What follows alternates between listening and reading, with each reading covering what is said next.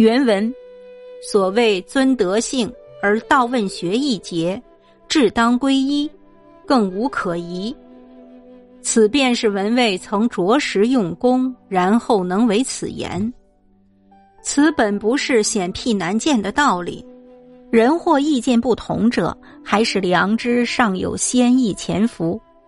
若除去此先意，即自无不动然矣。已作书后，一卧言间，偶遇无事，随复答此。文谓之学，既已得其大者，此等处久，当释然自解。本不必谢谢如此分书，但承相爱之后，千里差人远及，谆谆下问。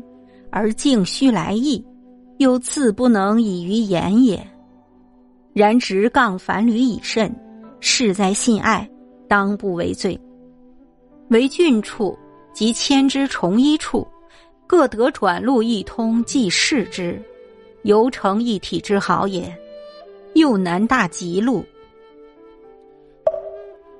译文：您所讲的尊德性和道问学这一节。认为其间是恰当统一的，再无可疑之处。这便是您曾切实用功后才能做如是说。这原本不是艰涩难懂的道理。有的人持不同意见，主要是因为其良知中还隐藏着细微的尘埃。若将这些尘埃荡涤干净，良知自会动然光明了。信写完后，一卧屋檐下。偶尔无别的事，就又添了几句。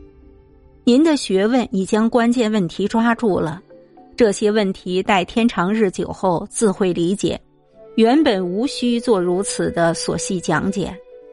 然而承蒙您的关爱，不远千里派人赶来虚心请教，为了不辜负您的一片心意，当然不可不说。但是我又说的过于直率琐碎了，依仗您对我的厚爱。我想不会得罪于您的，我这一封信，请转录几份，分别寄给韦俊、千之、崇一等人阅览，犹成一体之好。以上为南园善摘录。